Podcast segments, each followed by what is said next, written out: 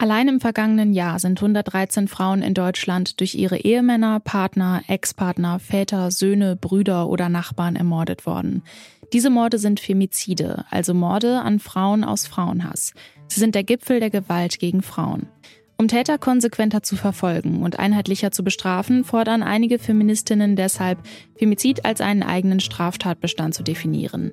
Heute, am Internationalen Tag gegen Gewalt an Frauen, wollen wir darüber sprechen, wie sinnvoll das wäre. Ich bin Laralina Gödde. Hallo. Zurück zum Thema. Vor vier Jahren hat die deutsche Regierung die Istanbul-Konvention unterschrieben. Damit hat sie sich dazu verpflichtet, auf sämtlichen staatlichen Ebenen alles dafür zu tun, um Gewalt gegen Frauen zu bekämpfen. Wie gut Frauen in Deutschland auf rechtlicher Ebene geschützt sind, habe ich mit Lena Gumnior besprochen. Sie ist Juristin und arbeitet in der Strafrechtskommission des Deutschen Juristinnenbundes zum Thema Femizide. Zu Beginn habe ich sie gefragt, wie die deutsche Rechtsprechung zum Beispiel einen Fall verhandeln würde, in dem eine Frau von ihrem Ex-Partner getötet wurde. Im Strafrecht haben wir wenn ein Mensch getötet wird und der Täter das auch wollte, zwei Möglichkeiten, entweder wegen eines Totschlags anzuklagen oder wegen Mordes. Das unterscheidet sich dann am Ende dadurch, was für eine Strafe verhängt wird, also eine Freiheitsstrafe von fünf bis zehn Jahren oder eine lebenslange Freiheitsstrafe, wenn wir einen Mord annehmen. Und da entspannt sich eigentlich auch schon das Problem, was wir im strafrechtlichen Umgang mit Femiziden haben. Denn ein Mord kommt nur dann in Betracht, wenn wir ein sogenanntes Mordmerkmal erfüllt haben. Ein Mordmerkmal, das hier bei Femiziden in Betracht kommt, sind die niedrigen Beweggründe. Also, dass jemand eine Motivation hatte zur Tötung eines Menschen, die, so sagt die Rechtsprechung, auf sittlich tiefster Stufe steht, die wir also besonders verachtenswert finden.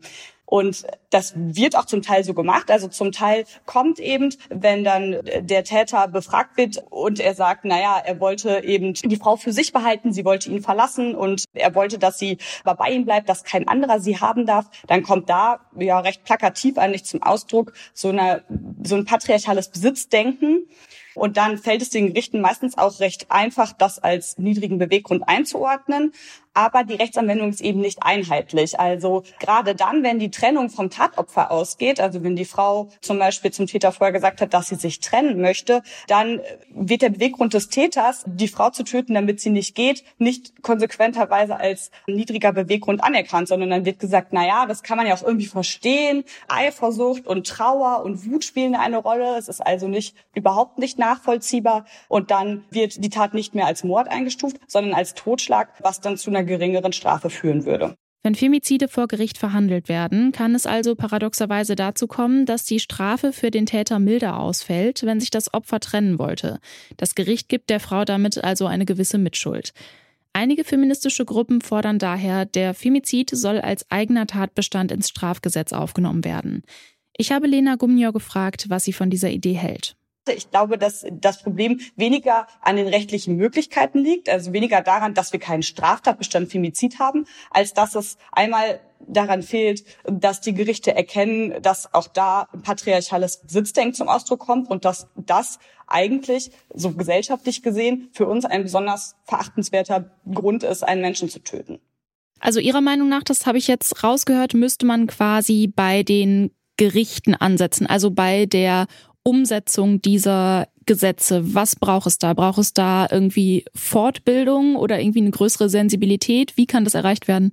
Genau, also Fortbildungsverpflichtung ist quasi eine Kernforderung, äh, die wir als Strafrechtskommission immer wieder aufmachen und immer wieder bestärken. Wir sagen, Gerichte und Staatsanwaltschaften und auch Polizistinnen müssen einfach geschult werden im Umgang damit, denn wir alle sind ja auch in einer Gesellschaft sozialisiert, in der es eine strukturelle Ungleichheit äh, gibt zwischen den Geschlechtern. Das heißt, es fällt uns ja auch ganz oft schwer zu erkennen, dass hier eine strukturelle Dimension sichtbar wird.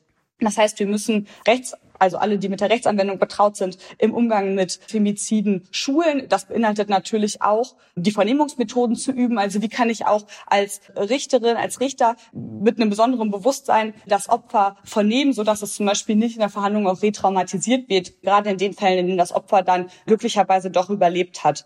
Und das bedeutet aber zum einen, die RichterInnen auch zu verpflichten, diese Schulung wahrzunehmen und zum anderen aber eben auch Geld in die Hand zu nehmen, um dieses Bewusstsein herzustellen durch die Schulung. In Lateinamerika ist die Diskussion schon weiter. Weil dort die Femizidrate besonders hoch ist, haben einige lateinamerikanische Länder bereits seit einer Weile eigene Strafgesetze zum Femizid. So zum Beispiel auch Chile. Dort gibt es nämlich neben Mord und Totschlag auch noch den dritten Straftatbestand Femizid. Wenn eine Frau getötet wird und Frauenhass als Motiv festgestellt werden kann, drohen dem Täter bis zu 40 Jahre Haft. Aber hat diese Maßnahme chilenische Frauen in den vergangenen Jahren wirklich besser schützen können? Das habe ich Alejandra Castillo Ara gefragt. Sie ist Juraprofessorin und Leiterin der Abteilung für Strafrecht an der Universität Diego Portales in Chile. Ich bin tatsächlich sehr kritisch von der Regel oder Tatbestand vom Femizid, weil das Problem ist, und das ist in ganz Lateinamerika. Also ich habe mich mit dem Thema sehr lang beschäftigt, weil es ist eine sehr populistische Maßnahme, muss ich sagen. Man denkt, okay, das ist sehr gut, es ist positiv, aber es ist nicht positiv langfristig, weil A, das hat überhaupt nicht geholfen für die Prävention des Deliktes. Das heißt, die Frauen äh, sterben genauso viel wie früher oder mehr. Und auch weil die, die Betonung wurde so falsch gegeben. Natürlich will man, dass die Leute, dass eine Frau umgebracht haben, weil sie Frau ist, ins Gefängnis kommen. Aber was wir nicht wollen, ist, dass mehr Frauen sterben. Und das, das wurde nicht geschafft mit dem Gesetz. Warum? Weil die alle anderen zusätzlichen Maßnahmen, die meiner Meinung nach viel wichtiger sind, und das ist auf der Verwaltungsebene oder Ausbildungsebene, Erziehungsebene, die wurden nicht genommen oder nicht getroffen. Und das heißt, dass, okay, es, wird eine Strafe, aber dadurch, dass es ein Hassdelikt ist, es ist sehr schwierig, diese Abwehreffekt zu schaffen mit der Strafe, nur mit einer Verschärfung der Strafe. Also natürlich, das ist symbolisch wichtig, aber das Problem ist, dass auf der politischen Ebene, das bringt das Gefühl, die Aufgabe wurde schon gemacht, die Frauen sind geschützt. Und das ist diese, diese so quasi Message, das an die Bevölkerung weitergegeben wird. Aber das stimmt gar nicht weil wir sehen, die Zahlen gehen nicht, nicht, nicht runter. Und das passiert in ganz Lateinamerika. Und meine Meinung, das ist die, die falschen, falschen Weg, um Gewalt gegen Frauen zu beseitigen. Was wären denn dann effektivere Wege, um Gewalt gegen Frauen zu bekämpfen? Alejandra Castillo-Ara meint, die Gesellschaft muss sich in ihrer Struktur ändern ich würde sagen, in dem Sinne so äh, Gleichstellungsmaßnahmen auf jede Ebene, so Arbeitsbereich, Ausbildungsbereich, in der Schule, vom Kindergarten. Also in jedem Bereich müssen Maßnahmen getroffen werden, so dass die Frauen und Männer äh, diese Gleichstellung erreichen. Also Deutschland ist definitiv ein bisschen weit weg mit Maßnahmen, aber in der Tat sieht man auch immer noch, dass die Frauen und Männer nicht gleich behandelt werden. Die verdienen immer noch nicht das Gleiche. Wenn jemand heiratet, übernimmt immer die Frau, oder nicht immer, aber sehr oft, den Namen des Mannes und so weiter und so fort. Und alle diese Maßnahmen äh, sind wirklich, was man, wo man betonen muss, um richtig eine Gleichstellung zu erreichen. Den Femizid ins Strafgesetz aufzunehmen, wird Frauen nicht besser vor Gewalt schützen können.